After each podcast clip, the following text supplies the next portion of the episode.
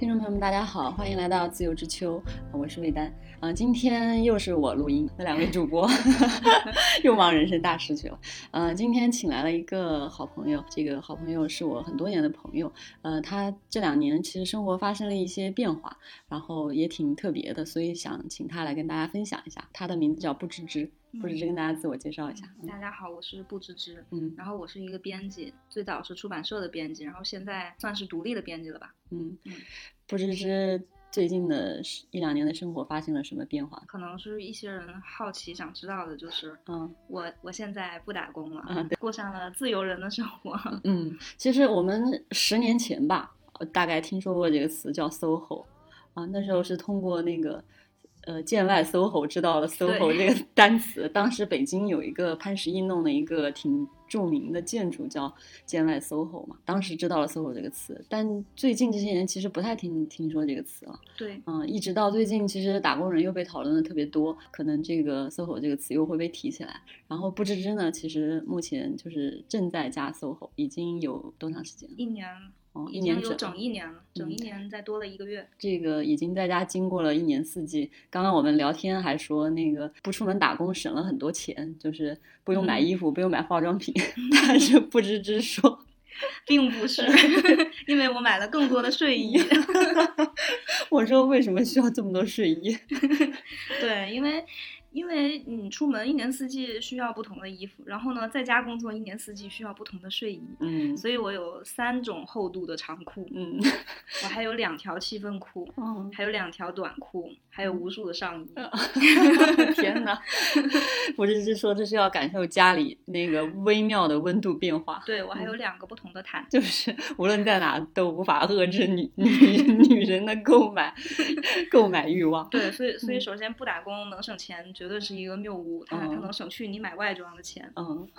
嗯，但你会买更多的零食在家吃，所以今天那个不知知是来这个给大家刊物的，对，嗯，那我们就从头说起吧，就是从呃，你是在什么情况下想 SOHO 这件事情，决定 SOHO 这件事情，嗯，就先介绍一下吧，对，可以介绍一下你的职业背景，哦，好。那就对，从头说吧。就是我，我很早之前刚刚回国的时候，我其实就 SOHO 过一段时间，大概半年的时间。因为我是读翻译学的，然后嗯，回国之前有做一些兼职的翻译。回国之后觉得，嗯，好像这个这个活自己也能养活自己，嗯，就干脆就在就是接活了。嗯，所以有半年的时间，我就是在家做翻译。嗯。嗯，商务翻译。嗯嗯，对，补充的这句非常重要。对，可能大家会好奇做翻译怎么养活自己。对对对，我做的是商务翻译。想做翻译的朋友注意了。对我，所以我毕业半年。的时候，那个时候的月薪就超过了我之后六七年所有时间的月薪。我至今也没有挣到那么多钱。你为什么放弃了如此高薪的？对，所以这个时候就这样说起了，就是并不是什么时候都适合 SOHO。其实，就是我当时自己做了半年的翻译之后，发现这这个工作让我跟越来越少的人接触，我就越来越局限于我自己的客户。嗯，然后这些客户跟你其实没有办法成为朋友的，他们给给你的活都是。很商务的活，对，然后翻译自己其实就是一个工具人了，其实就是去客按照客户的要求产出客户需要的东西就行了，嗯，客户对你也没有额外的需求，所以就会认识的人越来越少，非常简单的商务关系，对，这样我就迅速产生了极大的焦虑，所以我就去出版社上班，嗯，就走上了编辑的道路，嗯，然后其实过了过了可能五六年了，嗯，在那之后六七年了应该是有。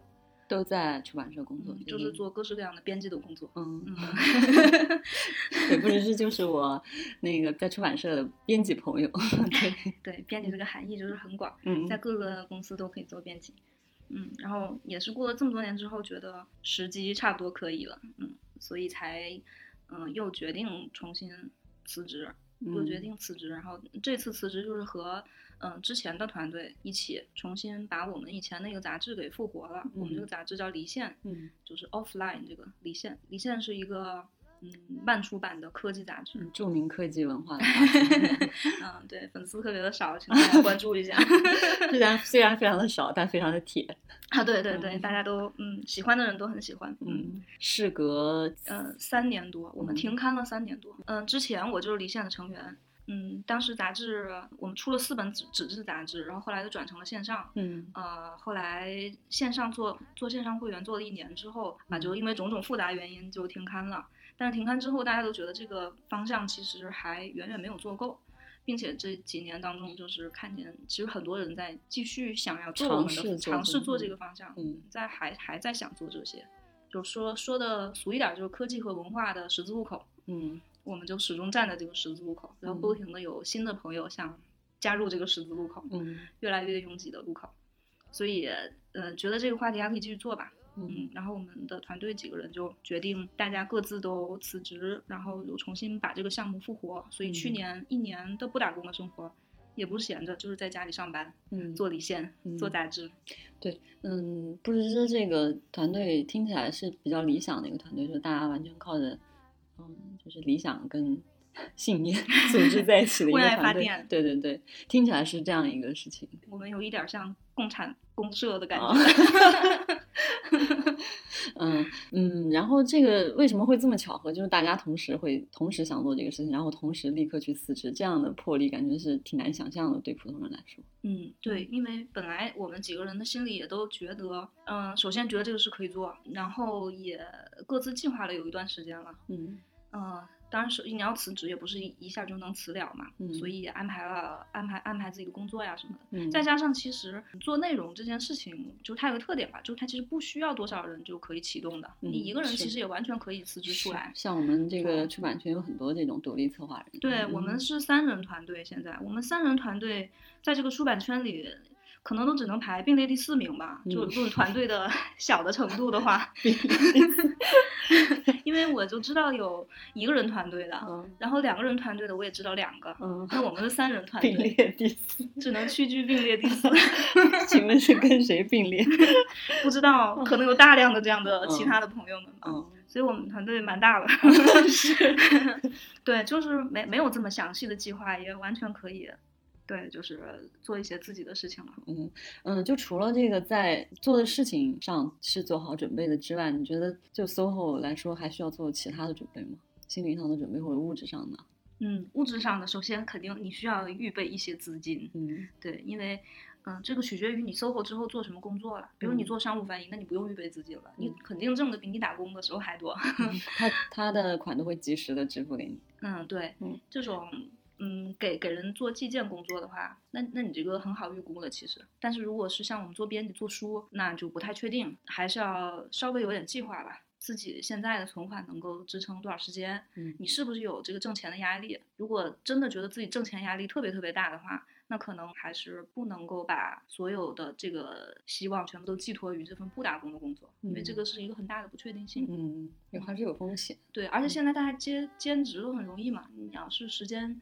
可以的话，完全可以一边打工一边创造，嗯，两重身份，斜杠青年。嗯，那我觉得这样，我之前是觉得 SOHO 的人对跟我在我的印象当中，基本上都是还需要有一些一技之长的，比如说你刚刚说，嗯，你是有翻译的这个技能的，嗯啊，或者我们接触最多的就是设计师，嗯，对，是，感觉好像只有一技之长的人才具备这个 SOHO 的一些基础。大家还是根据自己的工作经历来判断，嗯，像我如果是。刚刚毕业的时候，那我能做的只是就只有翻译。嗯，但是过了这么多年吧，因为做编辑嘛，嗯，可以做的事情就多一些。嗯，我有时候也会做外编。嗯，然后有时候我还是直接翻译。嗯，然后我我的主要的 SOHO 工作是做编辑，就做策划。嗯。嗯，所以这其实对组稿、约作者写稿什么的，这是三块完全不同的事情。嗯，大家就是有一些工作积累了之后，也很清楚自己这个领域是哪些技能是你你你有，然后别人没有，别人需要的。嗯嗯，因为我经常听，就身边的年轻人就会打工人们都会抱怨说不想上班嘛，然后可能我就会 非常简单粗暴的问一句。不想上班，你能干啥？对，所以我是觉得大部分人其实，嗯，不太具备这个 SOHO 的基础。嗯嗯，一方一方面是技能上的准备，一方面是存款上的准准备。对，我觉得，嗯，当你选择一个 SOHO 工作的时候，还有一点比较重要的就是，你是在单纯的消耗之前自己的积累呢，还是你的这份新的工作可以给自己有一些拓展？嗯嗯，因为我们正常去上班，你会有朋友啊。有同事、有合作伙伴什么的。其实你在这个过程中不停的认识新的人。嗯，但但是当你一一旦辞职了之后，那你这个新的工作是不是能够让你持续的嗯发展吧、成长吧，或者说是对这个可能是需要工作到一段时间，或者是嗯有一定的计划之后，对就需要判，我觉得需要判断一下。如果说嗯，如果说你的 SOHO 的工作让你只能够永远的原地踏步的话，嗯，那么可能是个得不偿失的事情。嗯，我觉得这可能是一方面是前期有一些判断，可能还是需要有一些尝试吧。嗯，对，尝试一段时间试试看这样子。如果你觉得其他方面都准备的条件都不错，然后可以进行一段时间尝试。对，假如说本来就准备辞职了，那不如就先辞了试试看。嗯，就像当做一个 gap year 这种。嗯，你刚刚不是就。提到了就是，嗯，SOHO 之后的一些，嗯，他刚刚提到是，比如说个人技能上的成长跟发展嘛，啊，这个我们待会儿再说，可以，我们可以先聊一下，就是在他 SOHO 之后的这一年多时间里，嗯，都有哪些明显的变化？比如说，我们可以先从生活上的事开始说起，因为我刚问他说，是不是也是谈到这个 SOHO 的这个对人的要求嘛？一个是我刚说了技能什么。嗯，金钱、物质这些准备，还有一个可能是我说，是不是只有特别自律的人才适合 SOHO？嗯，不然的话，即使是你，因为你即使是 SOHO，也是需要协作的啊。无论是嗯大团队、小团队，或者即使是你一个单纯的接活的设计师这种，也是需要跟人协作的。就是会不会嗯，如果会因为你不自律导致严重影响你的生活，就是即使你把这活交出去，但是。你把自己的生活弄得搞得一团糟，对对对对对，对，很有可能我就是这个搞得一团糟的人，所以我就是大家的底线了。最差的例子就是我了，我都可以，你也可以，但是看不出。嗯，对，嗯，我觉得首先是这样，先说一下结论，就是我觉得不管你是自律的人还是不自律的人都可以 SOHO，但是呢，这个 SOHO 法可能是非常不一样的。嗯，最好你就是一个自律的人，因为自律的人。嗯，SOHO 起来以后，也许会有一些我也体会不到的别样的快乐。嗯，对，呃，我有一个认识的人，他就是搜写作，嗯，然后，嗯嗯，不上班了之后，在家全职写作，嗯，他就可以早上七点钟起床，嗯，然后写作两个小时，嗯，然后中午睡午觉，下午再写作两个小时，或者是做一些别的工作，或者是去做活动之类的，嗯，就是一个高度自律的人，然后晚上可能再遛个弯、散个步、健个身什么的。我刚刚辞职的时候尝试过一个礼拜这样的生活，然后就迅速的放弃了 因为自律让你痛苦。对我真的自律不了。哈，当然我的我我的工作呃性质也和他不太一样。嗯，如果像我这样啊，就是工作是需要和人协作比较多的话，这种自律的程度基本上做不到，因为很多时候是，嗯。当别人需要你的时候，你就需要出现；当团队需要你的时候，你就需要出现。作者想找你讨论稿子的时候，你就得跟他讨论稿子。嗯啊，所以，嗯，很随机的。然后我以前多年以来也一直都是这样的，所以就习惯了。对，再加上我也是一个早上起不来、晚上睡不着的人，嗯，就这辈子都没有成功的七点钟起过床。上班的时候也没有。对，这个这个对我太难了。就是我的这样的生活习惯，可能也是好多现在大家也也都是这么个不好的习惯吧。对，嗯，会。在你辞职 SOHO 之后发生什么样的变化呢？嗯嗯，那就是会放大你的这个习惯，就是不自律的人 会更加不自律。对，但我我觉得这个不是一个坏处吧？我我中立的看待这个问题。对，它会让我干，不管是工作也好，还是我玩的那个时间也好，都更沉浸了。就是我工作的时候可能会花八个小时工作，然后连续工作十几天，半个月不休息没关系。然后当我休息的时候，可能半个月的时间我都在打游戏，嗯，然后连续打一个游戏，打一个礼拜，然后甚至中间通个宵什么的，嗯，因为这个反正我第二天也不上班了，那就真的很随意。这是一个什么游戏可以打通宵？哎呀，像去年我就打了巫师，然后又打了二零七七，哇，真的还有动森，你打通关了吗？那当然了，那都特别花时间，可能打了五百小时游戏吧，去年，嗯，都是集中在一个时间段打，嗯，然后看书也是这样的，看书就是可能会连续一个礼拜。嗯嗯，每天每天每两天差不多就能读一本书。嗯，是，嗯，是不是可能还是跟你这个工作本身有关系？比如说你刚刚说你做策划或者组稿的时候，也是完全沉浸的，就会一直做不停下来嘛。嗯，但是可能在办公室就可能，比如说像我们做编辑的，嗯，原来我们就说白天完全不可能有看稿子的时间，对，因为会有各种各样杂七杂八的事情来找你。看稿子就是下班大家人全走了。世界终于安静了，才开始看稿子。对，嗯，就是是不是 SOHO 可以避免这些，或者还是你这个。团队做的事情本身就避免了这些事情，就是还是取决于具体做的事情。嗯嗯，如果说如果说你的工作本来的工作内容和你 SOHO 的工作内容差距差距不大，嗯。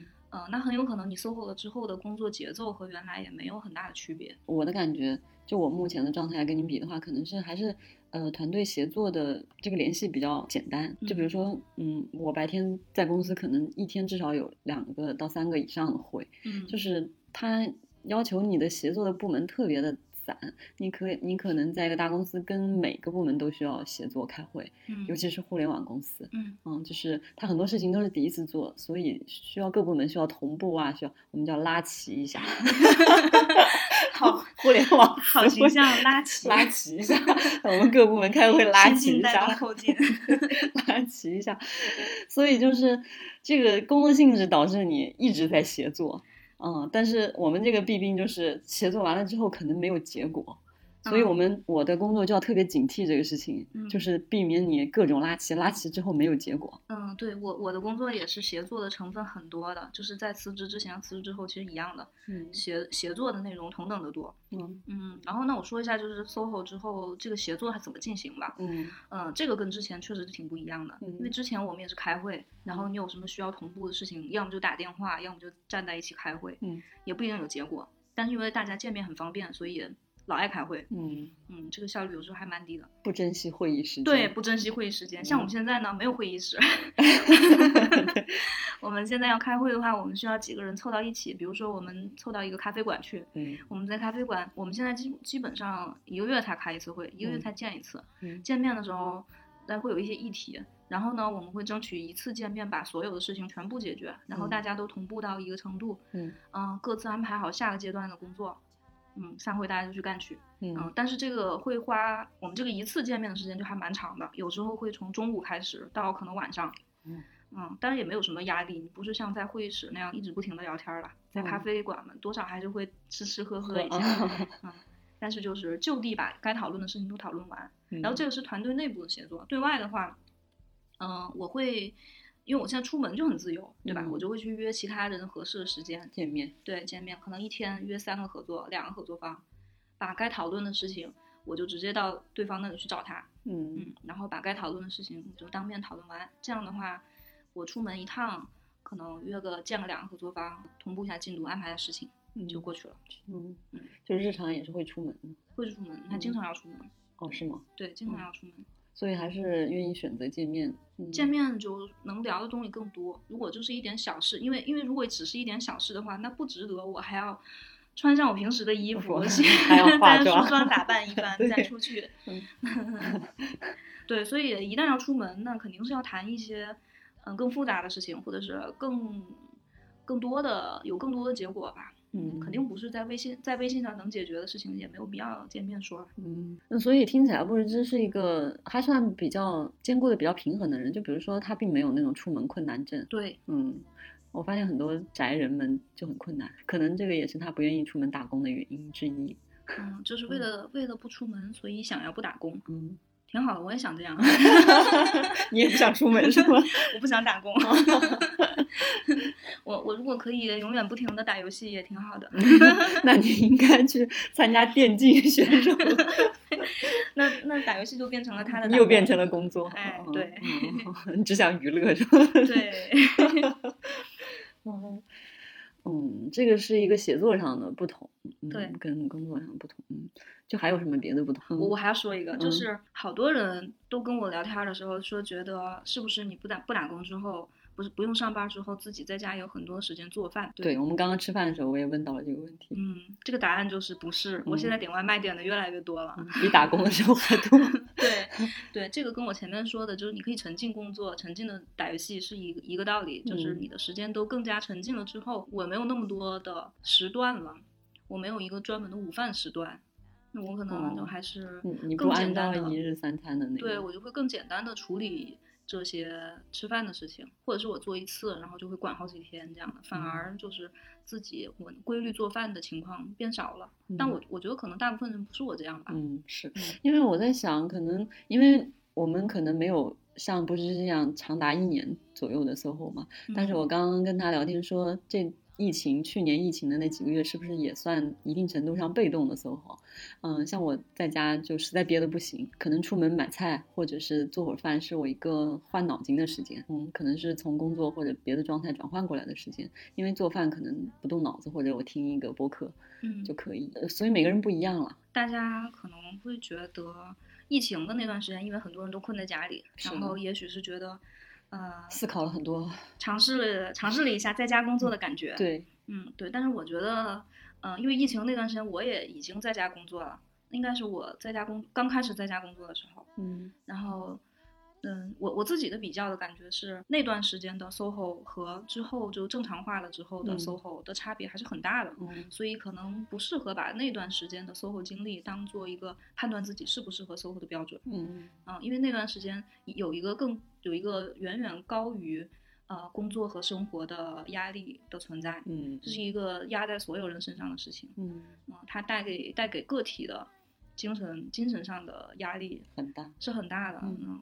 这种焦虑的感觉，就是我即便那个时候我已经辞职在家了，但是我还是每天会感到很大的这种没有由来的焦虑压力，嗯，这是没有理由的，嗯。但之后没有这个没有这方面的焦虑了之后，嗯，就是自己在家 SOHO 的感觉是不一样，就马上就换了一种。其实我的体验是我我记得我去上班了之后还发了一个微博，嗯，就是当时应该在家待了两个多月吧，嗯，发一个微博说。嗯，经过这段时间的测试，我基本上还是一个比较自律的人。我基本上对能保证十二点之前睡觉，然后七八点钟起床。嗯，可能我的标准，我的标准是也比较简单。然后就是还有就是九十点钟，如果需要开会或者需要工作，就开始工作了。然后呢，嗯，我一般工作到六七点钟，我就开始在家疯狂跳操，因为因为我有无法释放的精力需要释放。啊，你你跟猫一样，这猫就是如果在家跑酷是吧？对对对对对，睡不着觉，它精力太充分了，就需要跑一会儿。因为 因为我也是为了晚上可以更好的睡眠。你的精力，你因为你门整天大门不出二门不入，你的精力真的无法无处消耗。对，你看这种情况下，像我这样不自律的人，就是玩去了。就是我如果在工作，那我就继续工作了，可能可能干到两三点，嗯，困了睡觉。嗯，受不了了，支实在支撑不下去了，就睡个觉。如果那段时间没有在工作，那我很可能就通宵打游戏了，这完全有可能发生的事情。所以通过这段时间，我测试了一下自己，觉得还基本还可以。但是因为还是时间比较短嘛，当然到三月底的时候，我就迫不及待的申请要去出门工作了。所以。嗯，跟我之前对自己的认知还是基本一致的，就是我不太想在家 SOHO。嗯嗯，就可能出门工作，包括整个出门的过程，到或者说在很多人群当中，呃，集体当中工作这个状态，我还是乐趣比较多一些。嗯，喜欢和人待在一起，有一个更好，有一个就是 SOHO 之后的更方便的一点呢，就是。周一到周五工作日时间，好多餐馆都打折啊，各种都没人。哎，对，各种都没人。我我特别爱去新元素，新元素三里屯店。告诉大家一个 SOHO 的省钱秘籍。对对对对，我老去，的人又少那个店。嗯，周一。周一的时候好像就是有沙拉买一送一，然后周四是意面买一送一。啊，我都老约朋友，周一到周周一和周四我们就去新元素见面聊天，然后吃。也是 SOHO 的朋友。对对对，SOHO 的朋友，我们吃买一送一的沙拉，哇，好开心啊，好省钱啊！啊，对，而且三里屯那个时候人也挺少的，逛起来也比较舒服。哦，你可以去在那儿找个自习室，对，然后中午就可以去，嗯嗯，找个咖啡馆坐，人也不多。嗯嗯，这个是一个压倒性的好处，上班肯定体会不到。真的，因为有因为有时候我们嗯平时会在做编辑，可能会约人见面嘛。有时候呃到早了或者结束的早，我们嗯偶尔也能体会到这种逃学的快乐。对对，就是街上饭馆里都没人。对 我我就可以天天逃学，每天都逃学。嗯，刚开始感觉会很不适应。对，可我我真的因为过着因为过着和别人不一样，你心里确实会有点慌的。对，嗯，但后来你就就有有时候我会把它当成一个游戏了，就是我们会几个人去约到一个很火爆、很难约到位置的餐馆，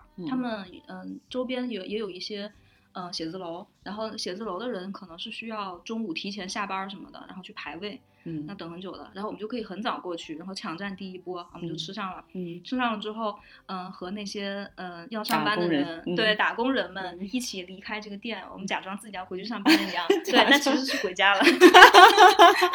太气人了。对，还有一次就是 我七点钟出门，六点钟出门跟朋友吃晚饭，嗯，吃完晚饭以后回家大概八点多，八点半的样子，就是我平时打工的时候下班的时间，而且坐的也是我平时下班的那条地铁线，嗯，所以当时就有一种哎呀，我跟大家一起下班了的感觉，哎，对，但实际上我没有，实际上我那天就完全还没有工作，只出去吃了一个饭，对，假装打工人也是一种快乐。对，因为你打工打工的时候，你不能假装自己没有在打工，对吧？嗯嗯，对。但我现在可以假装打工人。对，刚刚那个布是也说了，可能嗯，SOHO 之后连摸鱼的必要都没有了。对，哎，摸鱼没有摸鱼的，其实还挺遗憾的，因为摸鱼是一种工作的快乐。这这就是偷着香。哎，对对对对，就跟那个吃着碗里的看着锅里的，总是别人的饭好像看着更香一点。嗯，失去了偷着香的快乐。对，没办法摸鱼了，因为你没有摸鱼的理由了。我要么就在做做我自己必须要做的工作，要么就在玩儿。嗯嗯，没有摸鱼的环节了，非常的纯粹。对。以前摸鱼的方式各种各样，嗯 嗯，举个例子，就是去上厕所呀，上厕所也买瓶咖啡呀，那就中场休息一下吗？中场休息，坐久了也得走五分钟。对，吃个橙子什么的，现在全都没有了。嗯，那现在这个这样的生活跟你当初离开工作的时候预期一样吗？有什么不一样的地方？有点低于我离开工作的时候的预期，因为我对就是离当。嗯，决定要不工作以后，其实是，嗯，其实是觉得可能会有非常精彩的不打工的生活，嗯，但是后来发现，嗯，没有那么大的区别，就是没有大家想象的那么爽。对，因为因为还是在工作嘛，只要你是在工作的，其实和平时工作的感觉差不太多，嗯，所以没有没有那么大的区别。所以不是也想跟大家聊一下，就是。针对那些特别想逃离打工人身份的 朋友们，对，因为有好多朋友就是知道了我不去上班之后，就都纷纷来采访你，对，都想知道一下就是不不上班是什么感觉，嗯，问了很多的问题，嗯，但我发现他们好好些人，嗯，只有非常少的一些人是真的打算要这样做，大部分人可能是想要逃开一些事情，可能觉得我这段时间工作压力很大，嗯。不太所以想看一看是不是有一种别的存生活的方式，嗯，然后就看到了我，嗯嗯，对，那我觉得是这样的，我觉得这样是很对的，就是如果说，嗯，你你你也想，你也想尝试一下逃离，或者说你其实只是想要逃离一些事情的话，那你就应该来跟我聊聊天儿，然后我可以，我我我的存在就是可以让你知道，确实是有一种 alternative，这是一个别的选择，嗯，我这么不自律的人都可以，那你也可以。然后那个想跟不知聊天有一个方法，嗯，回头在 show notes 里告诉大家，只要购买一些 第一期副刊的朋友就可以得到不知知的微信。对我聊天还行，就大家都叫我朋友圈神父。朋友圈神父，太笑，太好笑了吧？我怎么不知道？可以可以解决，去找你祷告和忏悔是吧？对，可以解决大家的情感问题和生活问题。你有任何的烦恼都可以来倾诉。怎么样？想不想要？刚刚说的啊，就说到想针对针对这些想逃离的朋友，他们一般都会问什么问题？嗯，就是我的生活方式啊，就其实问的很多的，就是生活上有什么不同。嗯，对。那么简单来说，就是没有什么不同，嗯，区别不大。但其实不用早晨七点钟起来去赶地铁，对很多人来说，嗯，还是挺大的。嗯。对，如果如果这个早上七点钟赶地铁，在你的工作中对你的伤害极其之大的话，伤害性极强，对，伤害性极强。对，像我就是通勤时间超过一个小时，我就一一一秒钟都受不了。哦，啊，那么不用通勤对我来说就是很大的改变。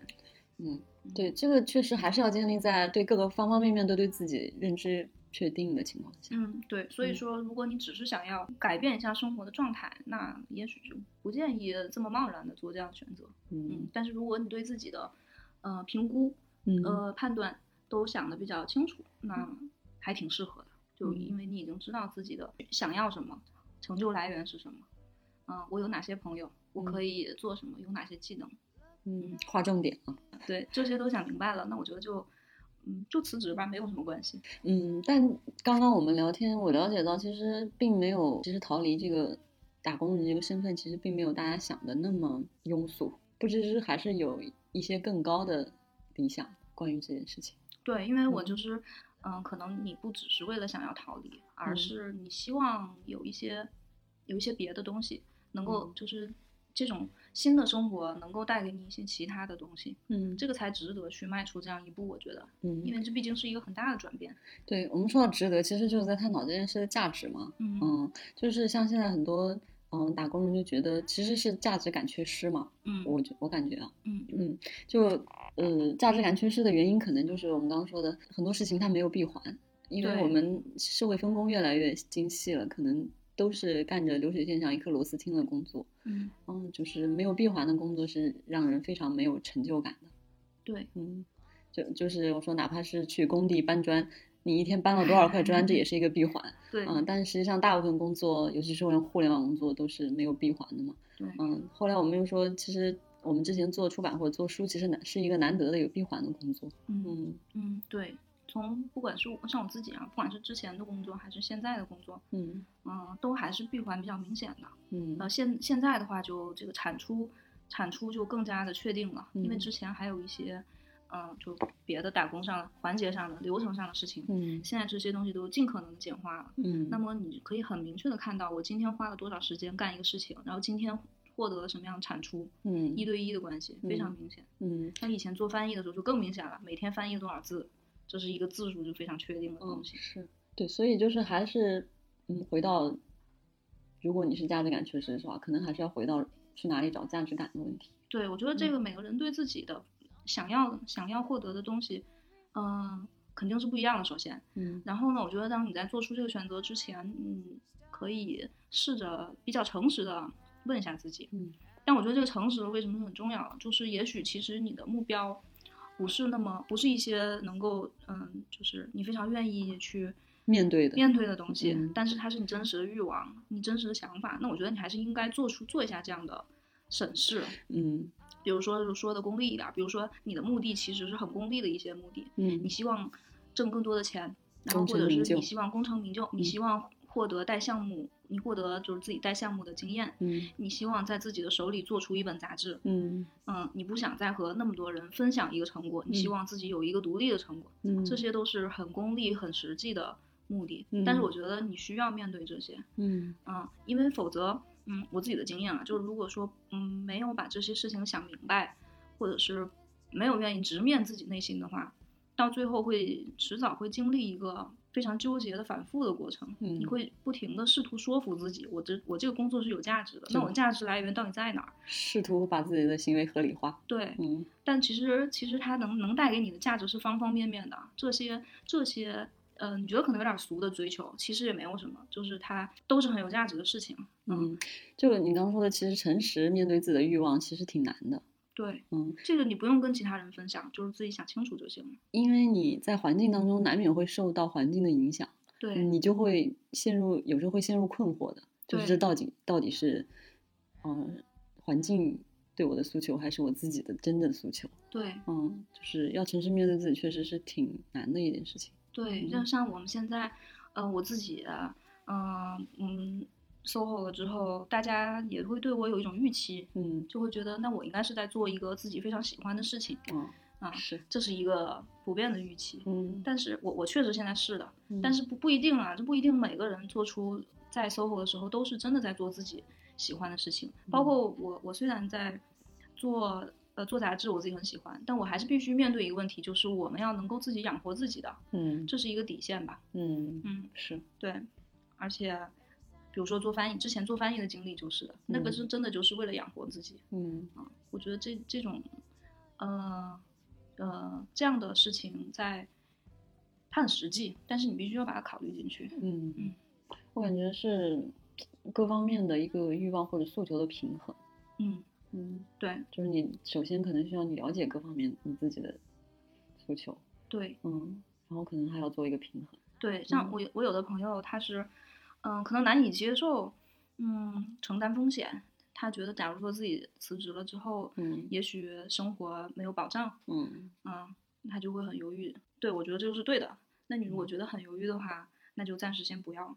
而且是不是会跟你本身自己的生活阶段有关系？对嗯，对，就比如说你你刚买完房子，有巨额房贷 和巨额贷款，我觉得这个风险就很高嘛。呃，那还是好好的打工一对下。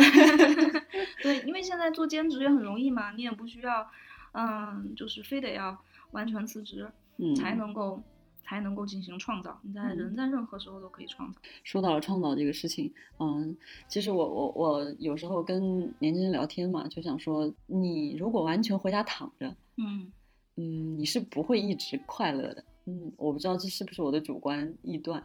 嗯，我就觉得，嗯，可能修，呃，做二修五，或者嗯做三修四，嗯这种频率才是能让人比较快乐的。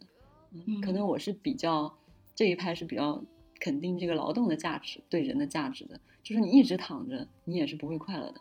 嗯我我的理念是这样的。嗯，嗯我的感觉是你如果一直躺着，嗯，那你就会想起来。因为你会头晕。对，这个，嗯，这是一个比喻啊，嗯但实际情况也是这样的，嗯就是躺久了，玩久了，嗯，看了很多书，能够敞开了看小说，嗯，那时间长之后，你自己也会想要输出一些什么呢，就是。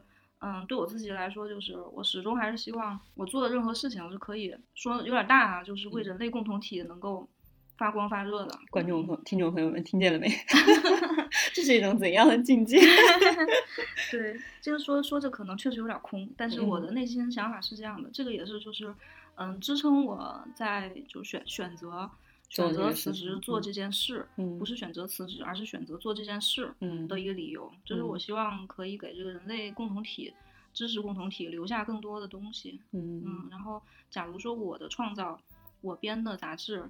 我做的内容，我邀请作者来写的东西，能够嗯。给读者有所启发，嗯，那这个是一种，就这个在，嗯，这是一种更深切的满足，就还是一个一种创造，我们觉得。对，是一种嗯创造，对嗯对，我觉得是不是可以这样说？这是几个层次，比如说，嗯，我们会需要一些基础的劳动，嗯然后最好希望这个劳动是有创造性的劳动。嗯，嗯，对，这个可能对于我们来说是价值感的来源。对这个在嗯多年以前马克思就已经提过了这样的说法，嗯，他把这个事情就看得非常的明白，那就嗯是人是需要劳动和创造的，嗯然后呢，嗯，你的劳动的时候。也，这个劳动的阶段可能就是打工人这个时间啊。对，那么你的这个呃劳动之外，你去做了自己喜欢做的事情，嗯这个是创造的这一部分。嗯那这个这种主动的创造，它是有两两重的成就来源的。首先，嗯你做的是自己爱做的事情，嗯这个是带来一一层的满足。嗯然后呢，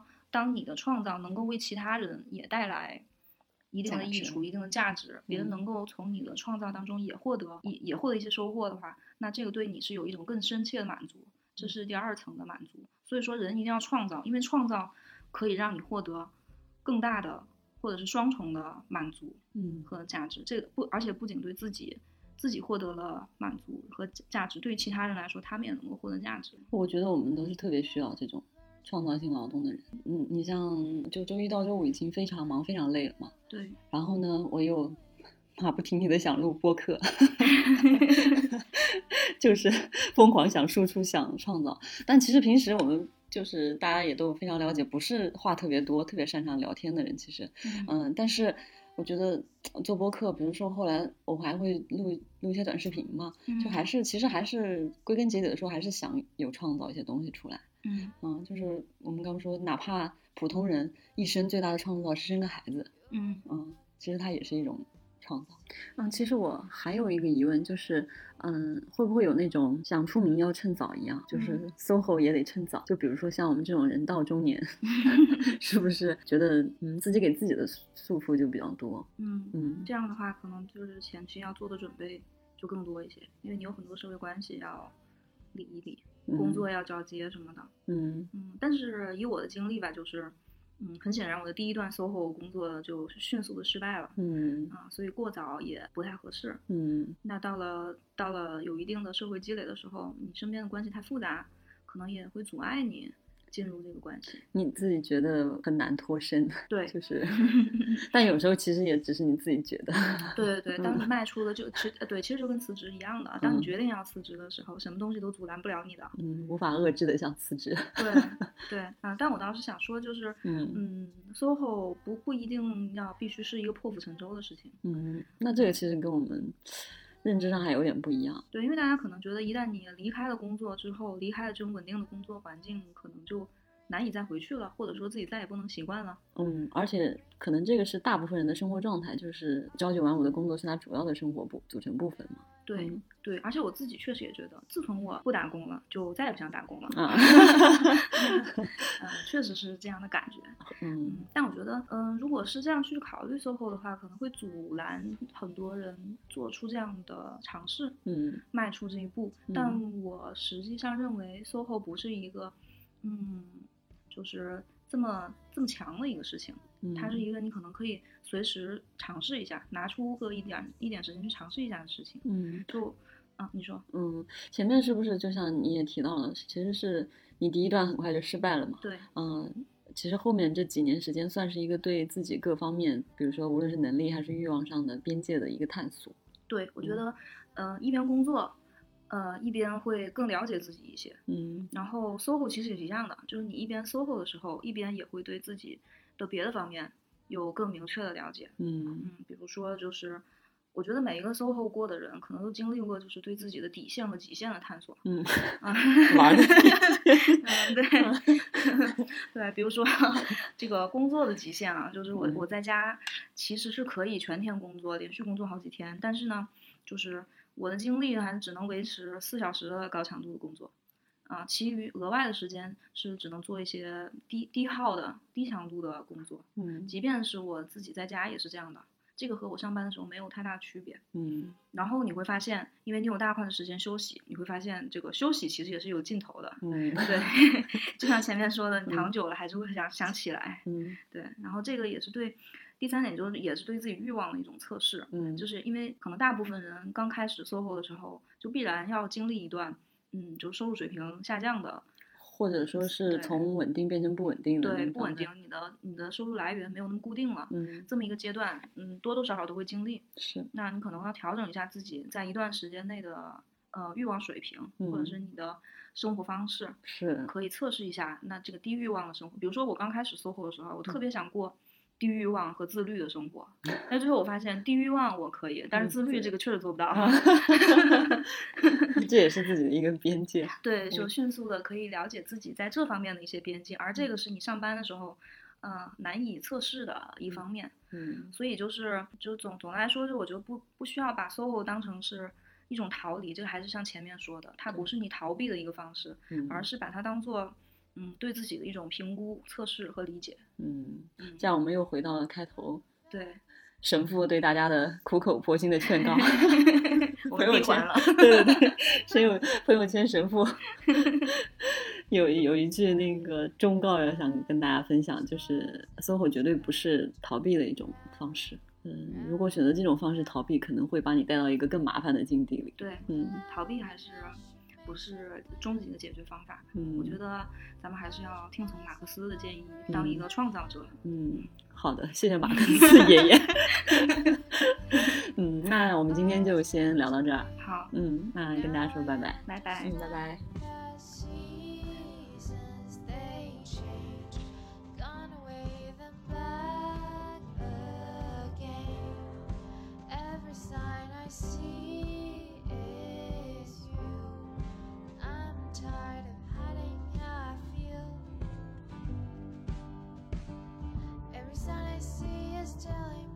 自由之秋是一档泛文化类播客节目，我们会在这里分享所见所闻、所思所想，从读书、电影到美食、旅行，从婚恋情感到职场成长。